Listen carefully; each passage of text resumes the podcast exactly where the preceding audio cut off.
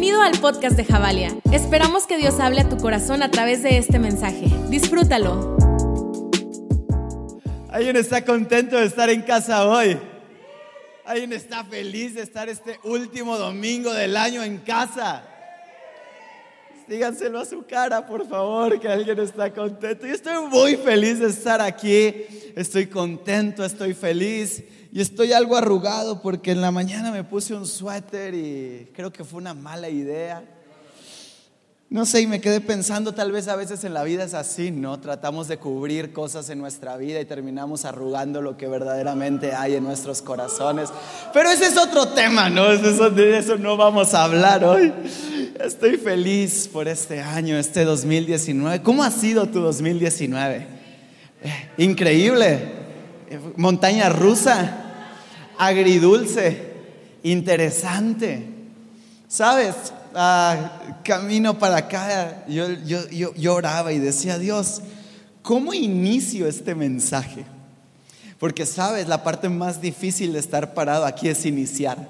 Porque cuando apenas te subes, lo primero que te encuentras es una cara así. ¿Alguien está feliz de estar en casa? Y es como, Dios, ¿qué, cómo, empiezo? Y Dios solo ponía una palabra en mi corazón y puede sonar un poco cliché, pero voy a tratar de explicarles esto. Y era, dile a esa iglesia, dile a mi iglesia que los amo. No. Y son palabras tal vez a veces sencillas, a veces que escuchamos cotidianamente, pero el entendimiento profundo del amor de Dios para nuestra vida cambia por completo cómo enfrentamos nuestros años.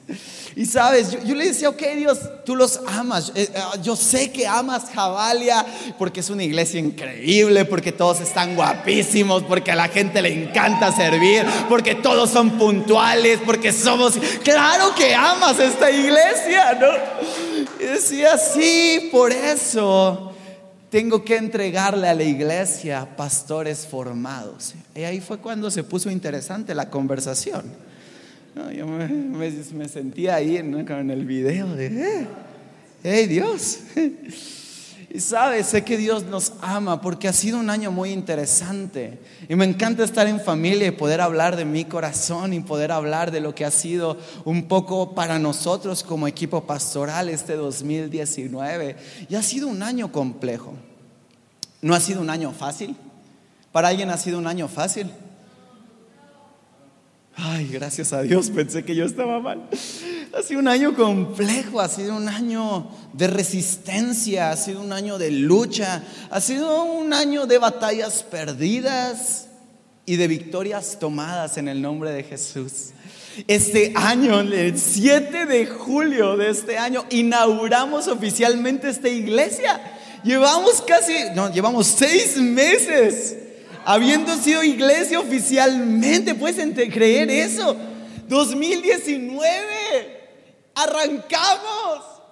Y podrías decir, wow, qué increíble año, pero eso lleva una responsabilidad. Eh, eh, a lo largo de este año una persona me escribió a mi Instagram y me pone, qué increíble es tu vida. Sales en YouTube, solo te paras el domingo, das una palabra, la gente grita de emoción. ¡Wow! ¡Qué increíble vida tienes! Y yo, ¿de quién rayos estás hablando? ¿No? Y, quisiera que fuera así, quisiera que la vida fuera así toda la semana. A veces piensan que los pastores no hacemos nada en la semana, que solo nos paramos el domingo. Decimos, um, ¿qué voy a dar hoy? Ah, ok, me subo el domingo, la gente está loca, eufórica de la emoción porque Dios le habló. Y, y el lunes me duermo y me despierto el domingo. No. Y a veces creemos que, y así, quisiéramos a veces que fuera la vida, ¿no? Eh, dicen por ahí un jardín de rosas. Benditas canciones. Ah. Pero no es así. La verdad es que ha sido un año complejo. Porque cuando Dios quiere hacer algo y demostrarle a su iglesia que la ama, tiene que procesar la iglesia. Tiene que, tiene que haber algo a lo largo del trayecto de la vida que haga que verdaderamente ustedes tengan un equipo pastoral que se merezcan, un equipo pastoral que los honre, un equipo pastoral que no crea que por estar en plataforma tiene la autoridad solamente de decir qué hacer, sino que puede bajarse y servir, un equipo pastoral que ha sido tratado y forjado en fuego, que le ha dolido el peso de estar en plataforma y que puede pararse los domingos, no solo a hablarles, sino a amarlos. La realidad es que hemos cometido errores. Y hoy, antes de empezar, quiero pedirte perdón si en alguno de los trayectos de, este tiempo has sentido que no ha habido alguna atención hacia tu vida o has pensado que tal vez no, no estamos a la altura del llamado. Pero sabes una cosa, nosotros no estamos aquí porque creamos que estamos a la altura, estamos aquí porque Dios creyó que estábamos a la altura y nos ha forjado y trabajado este 2019 para amarte el resto de este año y iniciar el 2020 entregándonos por completo en devoción a Dios y por amor a tu vida. Así que quiero que hoy te relajes, si vienes por primera vez, que ah, te acomodes en la silla que voltees con la persona de al lado y le digas, qué guapo estás, qué guapa estás. Y hoy vamos a vivir un domingo increíble. ¿Alguien está conmigo? Hace algunos años, hablando de, estos momentos interesantes de la vida, eh, eh, eh, de estos momentos donde dices, ah, ¿por qué el 2019 fue tan complejo? Yo me acuerdo cuando yo era un jovencillo, más joven que ahora. Entonces era un niño y, apenas empezaba a servir en la iglesia. ¿Alguien alguna vez recuerda la primera vez que sirvió en la iglesia? ¿no? Estás así como de, ¿qué, es esto? Y, yo recuerdo que una de mis primeras actividades en la iglesia, tuve muchas, una de las primeras era grabar cassettes, porque en ese momento había cassettes, ¿no? Y, y era grabar las prédicas en cassette. Era todo un relajo. Gloria a Dios que ya no hacemos eso, que existe Spotify. Un comercial, métanse a Spotify y escuchen los mensajes cada domingo. Ah, y, y, en una de esas yo transicioné al equipo de televisión y recuerdo que en eso me dicen, oye, pues bueno, tu primer participación en el equipo de televisión es ir a una campaña con nosotros. Santo Padre, dije, va, está bien. ¿A dónde vamos? A Cancún. Gloria a Dios. Dios es bueno. Cuando alguien le sirve a Dios, Dios es bueno, ¿no? Y yo iba emocionado, dije, voy a ir a Cancún. Señor, wow, tu evangelio es increíble. No, servirte es lo mejor que nos puede pasar. Vamos a Cancún gratis. Ay, esas benditas perspectivas del cristianismo, ¿no?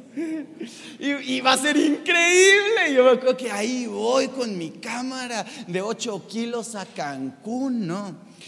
Y cuando llegas, pues nos hospedaron ahí donde se pudo. Y no importa, ya estás en Cancún, ¿no?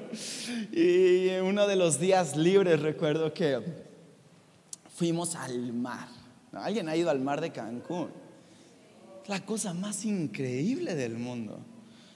Y, eso solo Dios lo puede hacer. Para mí fue un regalo de Dios para mi vida, pues no estaba en mis posibilidades hacerlo. Y, de repente estamos ahí, digo, este es el mejor día de mi vida.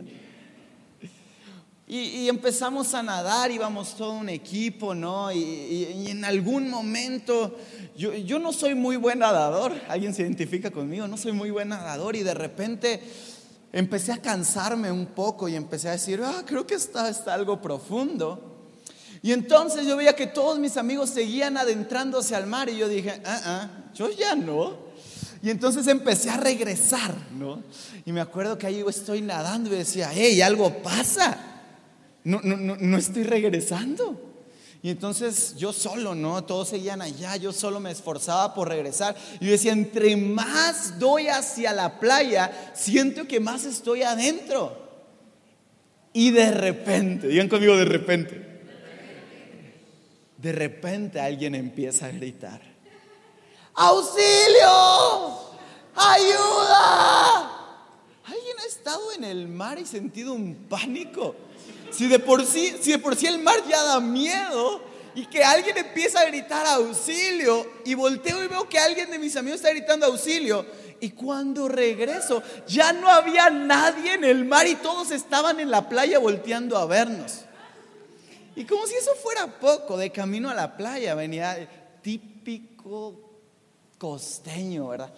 Es que la gemada pajara, unos tiburones se comieron a dos canadienses. No te pudiste haber ahorrado ese comentario. Y entonces mis amigos empiezan a gritar auxilio y yo intento regresar y no podía regresar y todos en la playa nos veían, ¿no? Y el guardacostas gritaba, a la derecha.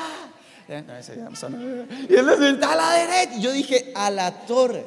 Si es hacia allá, mis amigos están allá, yo soy el primero en la fila. Si algo viene de acá para, santo Dios, me despedí. Y entonces empieza la desesperación y cuando te desesperas es peor, ¿no? A veces en la vida nos desesperamos muy rápido y empezamos a patalear en falso. Y empecé y empecé y todos empezaban a gritar y una psicosis horrible. Para no hacerles el cuento largo, gracias, gracias a Dios, un surfista logró sacarme, mis amigos no sé cómo rayos salieron. Casi perdemos un equipo de cinco o siete personas en un momento. Y es algo llamado resaca en el mar, ¿no? Y eso básicamente lo que hace es que empieza a jalar más de lo que empieza a sacar agua, ¿no? Y, es la sensación más horrible de la vida. Y, y, lo peor, ¿sabes qué era lo peor? Yo iba hacia abajo para tomar vuelito y poder respirar. Y cuando salía venía una ola. Y era como, no. Y luego, con las pocas fuerzas que me quedaba, volvía a bajar y subía y venía otra ola. Bueno, me cuenta que eso pareciera haber sido mi 2019. Porque era como, hey, ya voy saliendo, esto va agarrando. Y viene una ola y es Dios, por favor. Déjame respirar un segundo y de repente otra ola y de repente otra ola y de repente solo ves a tus amigos en la playa gritándote para allá. Pues sí, porque tú no estás aquí.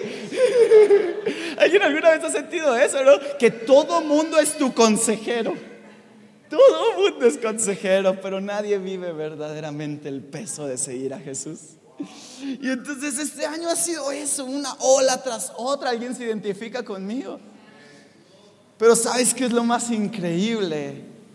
Que cuando estamos en el camino de Dios y Jesús es nuestra guía, cada ola que viene a nuestra vida no es para destrucción, sino para purificación de nuestra vida, para que al final del camino podamos llegar a ser lo que el Padre está soñando que su iglesia sea, una iglesia fuerte, una iglesia limpia, una iglesia que se entrega, una iglesia que ama. Vamos, alguien debe de creer eso, una iglesia que está parada en medio de los momentos difíciles de la vida.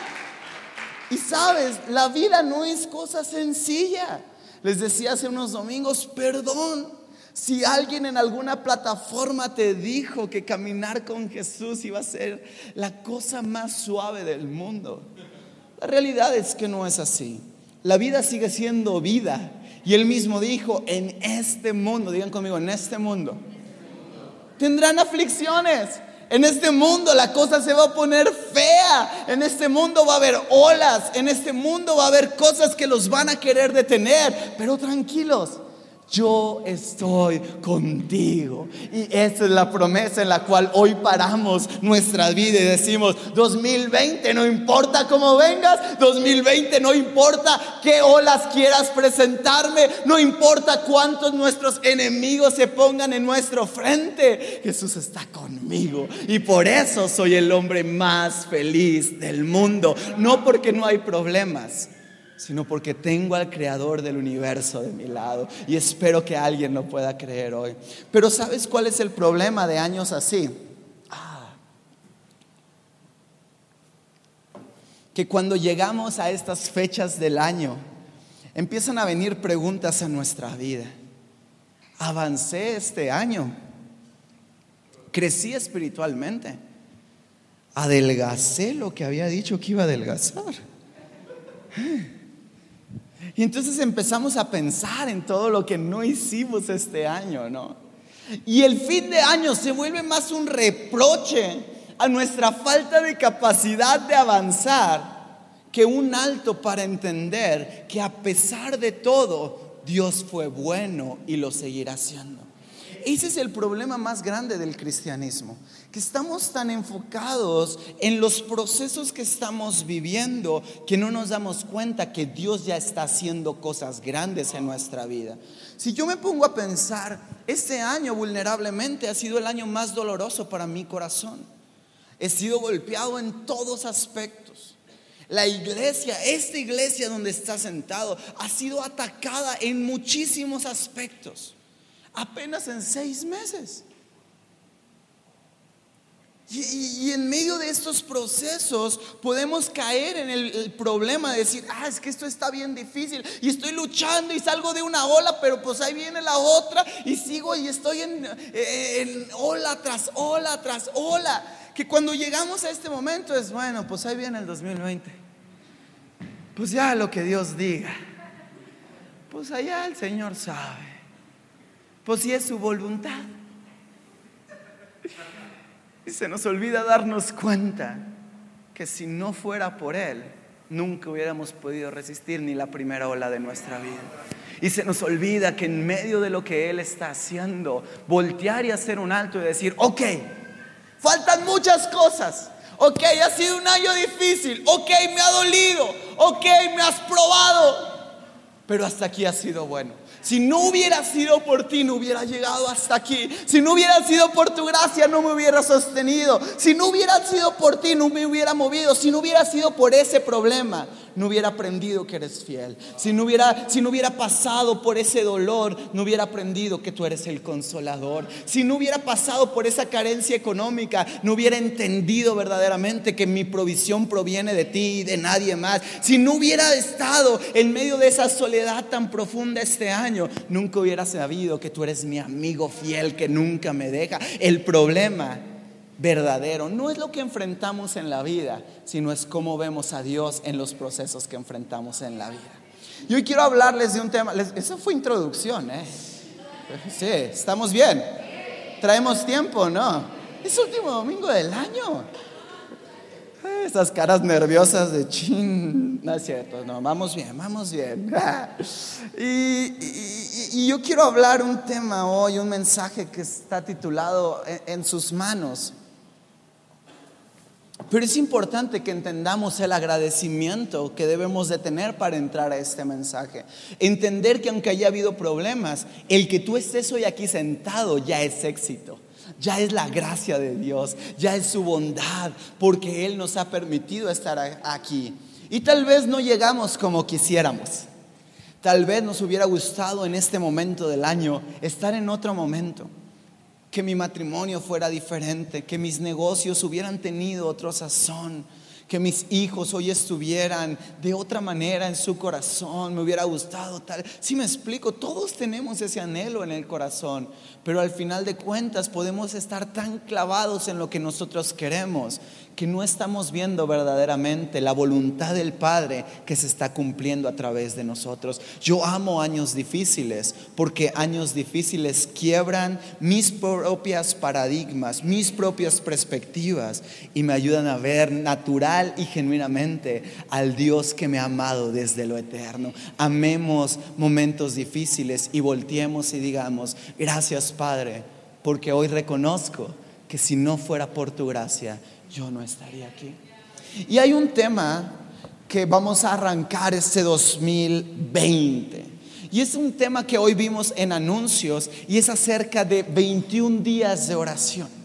21 días donde la iglesia se levanta y participa y va más y cree que en manos de nuestro Padre nuestro año está seguro. Pero hay una disciplina espiritual. Digan conmigo disciplina espiritual. ¿Alguien aquí es disciplinado? Gloria a Dios.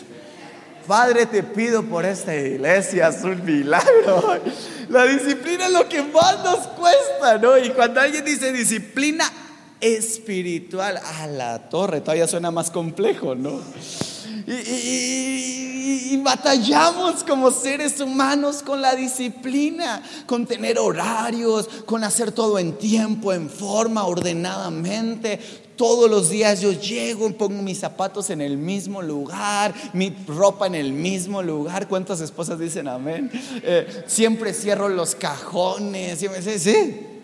No, batallamos con ser disciplinados.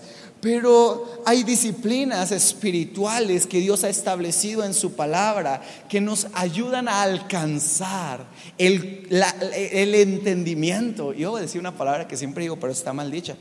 Eh, el entendimiento de que Dios quiere hacer con nosotros que este 2020 nos paremos fuerte como una iglesia sabia, como una iglesia santa, como una iglesia que se entrega genuinamente por los de afuera. Y hoy quiero hablar de una disciplina espiritual que va a ser importante para tu vida en los 10 minutos que me quedan.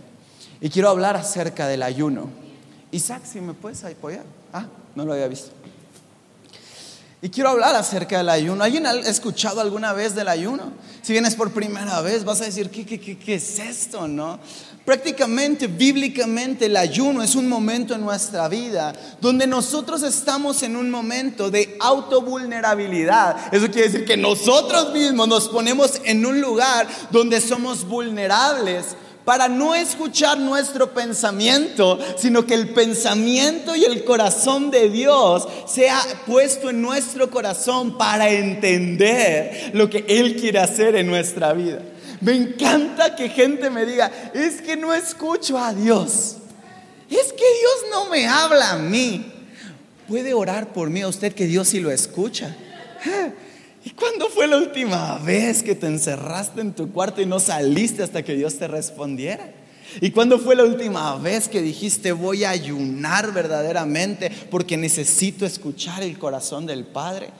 El problema con el ayuno es que a veces en esta bendita ideología humanoide creamos que el, el ayuno es torcerle la mano a Dios para que Él haga lo que nosotros queremos.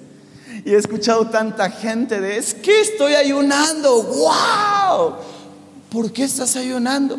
Es que me salió la nueva BMW R18 y está increíble. Sí está increíble. Y, sí me explico. Y es como, estás ayunando para que Dios te dé algo. Claro. ¿Por qué ayunas? No, pues para que Dios cambie a mi esposo y lo convierta en Brad Pitt. ¿Qué? Y ahí estamos creyendo que nuestras disciplinas espirituales es como ir y sobar la lámpara mágica y que el genio de Dios salga y nos haga lo que queramos. Ah, el problema es que como todo lo vemos tan humanamente, creemos que el Evangelio se trata de nosotros. Y claro que se trata de nosotros, de nosotros alejados, de nosotros perdidos, de nosotros débiles y de un Dios todopoderoso que quiere restaurar nuestra vida para llevarnos de la perdición a un lugar de gracia. Pero para eso Él está esperando que genuinamente su iglesia diga, Dios, te necesito. Hey Dios, te necesito. Quiero escucharte. Quiero saber qué es lo que quieres hacer. Quiero saber que hacia dónde quieres que mi vida vaya. Quiero entender tu corazón. El problema es que buscamos las manos de Dios, pero no buscamos su rostro. Buscamos lo que Él puede hacer, pero no buscamos lo que Él siente. ¿Alguna vez le has preguntado qué sientes tú por mi esposo, por mi esposa? ¿Cómo ves tú a mis hijos? ¿Cómo ves tú a mi jefe? ¿Cómo ves tú a los del SAT? No, perdón, esos del SAT ya los traigo bien atravesados. Eh, eh, ¿Cómo ves tú a mi vecino? ¿Cómo ves? ¿Sí me explico? Pero quiero que entendamos algo. El ayuno prácticamente es un tiempo determinado donde tú decides abstenerte de alimento. ¿Qué? Esto suena peor, ¿verdad? Para los que son como yo y les gusta comer, esto es complicado. Ok, Dios, yo oro todos los días, pero dejar de comer. Y bíblicamente el ayuno no es ayunar de jugar fútbol, no es ayunar de salir con amigos, no, no, el ayuno es comida. El ayuno es algo que duele, el ayuno es algo donde nosotros decimos, Dios, te amo tanto, que mi hombre natural tiene que menguar para que espiritualmente pueda escucharte. Pero el problema es, ay, voy a ayunar, gloria a Dios, voy a bajar unos kilos. El ayuno no es una dieta. Y el ayuno tampoco es una obligación. Pero es una disciplina que cuando nosotros la ejercemos encontramos el rostro de Dios. Y como iglesia entraremos en un tiempo de ayuno. Y hoy voy a hablar de qué tipo de ayuno y un poco de lo que Dios quiere para este año. Pero quiero que entiendas algo. El ayuno que Dios está esperando no es algo que... Y este paréntesis quiero ser muy claro porque hace unos tiempos hablé con una señora ya grande y me dice, es que estoy ayunando y estaba súper mal de salud. Tampoco se trata de eso, de matarnos con una idea. Y si hay gente que por su salud o por su estado físico no lo puede hacer, eso es comprensible. Y Dios está en medio de ese proceso. Y yo creo que Dios va a traer sanidad. Y yo creo que Dios puede hacer milagros. Y tú buscarás y entenderás la manera de afligir tu cuerpo para darte en devoción a Dios. Pero el ayuno no es un rito. No es, ah, voy a ayunar y entonces ya soy más espiritual, voy a abstenerme de alimento unos días. Jesús estuvo 40 días en un desierto ayunando. Los discípulos ayunaban constantemente, los judíos era parte de su ortodoxia, ellos tenían que hacerlo. Y la iglesia contemporánea ha perdido un poco el sentido de buscar el corazón de Dios porque nos hemos enfocado en buscar sus manos. Y el ayuno es abstenernos de eso. Pero hay unos versos en Isaías y quiero que me acompañen por favor a leerlos. Ah, que quebró mi corazón cuando yo lo estaba leyendo. Y es acerca del verdadero ayuno. Digan conmigo verdadero ayuno. ¿Están listos? Dice así. Y esto lo dice Dios. Dice, y hasta me reclaman ¿Para qué ayunamos si no lo tomas en cuenta? ¿Para qué nos afligimos si tú no lo notas? Pero el ah, ¿alguien alguna vez ha sentido así? De Dios, ¿para qué voy a la iglesia si me está yendo bien mal? ¿Para qué oro si nunca me escuchas? ¿Para qué? Y Dios en su infinita sabiduría responde, pero el día que ustedes ayunan, hacen negocios y explotan a sus obreros. Son mala onda con sus empleados. Ustedes solo ayunan para pelear y reñir y darse puñetazos a mansalva. Si quieren que el cielo atienda sus ruegos, ¿qué? Ayunen. Pero no como lo como ahora lo hacen. Tal vez traducido a nuestra modernidad sea ayunen aunque sea, por favor, una vez al año. Vean, vean, vean el corazón del Padre. ¿Acaso el ayuno que he escogido es solo un día para que el hombre se mortifique? ¿Y solo para que incline la cabeza como un junco, haga duelo y se cubra de cenizas? ¿A eso llaman ustedes día de ayuno y el día aceptable del Señor? El ayuno que he escogido. ¡Wow! Vean esto, dice, no es más bien que rompan las cadenas de injusticia y desaten las correas del yugo para poner en libertad a los oprimidos y romper toda atadura. ¿No es acaso el ayuno compartir tu pan con el hambriento y dar refugio a los pobres sin techo, vestir al desnudo y no dejar de lado a tu semejante? Pensé que alguien iba a estar más emocionado por eso. Verso 8, si así procedes, tu luz despuntará como la aurora y al instante llegará tu sanidad, tu justicia te abrirá camino y la gloria del Señor te seguirá. Llamarás y el Señor responderá, pedirás ayuda y Él te dirá, aquí estoy. Si desechas el yugo de la opresión, el dedo acusador y la lengua maliciosa, ¡auch! Si te dedicas a ayudar al hambriento y a sacar, dice, wow, y a saciar la necesidad del desvalido Entonces brillará tu luz en las tinieblas y como el mediodía será tu noche. El Señor te guiará siempre, siempre.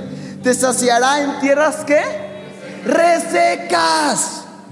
Y fortalecerá tus huesos. Serás como un jardín bien regado como manantial cuyas aguas no se agotarán. Él les está diciendo, yo no quiero que este 2020 me busques como un rito. Yo no quiero que vengas todos los domingos como una religión. Yo no quiero que empieces 21 días de oración y de ayuno, pero que tus obras sigan siendo malas. ¿De qué le sirve a Dios? Es lo que él está diciendo en Isaías. ¿De qué me sirve? Que te des en devoción a mí si no eres la luz allá afuera, ¿de qué sirve todos los domingos bien vestido? Si sigues hablando lo que no debes de hablar. Él está diciendo, yo quiero que ores, yo quiero que ayunes, yo quiero que me busques. Pero que cambies para ser la luz de este mundo. Que salgas de este lugar y en tierra reseca en medio de las dificultades del 2020, en medio de los lugares donde no quieres ir, en medio de los trabajos donde ya no te sientes cómodo. Él quiere que florezcas en esos lugares, porque tu luz brillará cuando entiendas que no es un rito seguir a Dios, cuando entiendas que no es algo que tienes que hacer, es algo que puedes hacer para cambiar el mundo que está allá afuera. Y vean eso. Verso 12, y yo lo creo para nuestro 2020. Dice, tu pueblo, digan conmigo, mi pueblo reconstruirá las ruinas antiguas y levantará los cimientos de antaño. Serás llamado reparador de muros de, de, ruidos, restaurador de calles transitables. Yo creo que eso somos como iglesia. Una iglesia que deja de vivir los domingos escondidos y empieza a salir a restaurar una ciudad porque ha entendido el corazón del Padre, ha entendido lo que Dios quiere hacer. No una iglesia que está sentada solamente, sino una iglesia que se levanta para cambiar el mundo que está allá afuera. Dejemos de buscar a Dios como un rito. Dejemos de buscarlo solo cuando lo necesitamos. Y entendamos su corazón por nuestra ciudad. Y entendamos su corazón por nuestro mundo. ayunemos en nuestro espíritu y en nuestra carne para ser la iglesia que Él está esperando para nuestro Querétaro. A partir del primero de enero todos los días en nuestras redes sociales estaremos subiendo un devocional. Y esto no es obligación de nadie, pero es responsabilidad de cada uno de nosotros. Buscar a Dios primeramente, como nunca antes este 2020, para que nuestro año esté en sus manos. Yo creo en una iglesia que será bendecida, porque ha buscado no las manos, sino el corazón de Dios. Muchas gracias por escucharnos. Juntos construimos la visión. Si te gustaría ser parte de lo que Dios está haciendo en casa, puedes donar a través de PayPal a la cuenta de generosidad.javalia.org. Y recuerda que en Javalia juntos conectamos generaciones con Dios que cambien el mundo.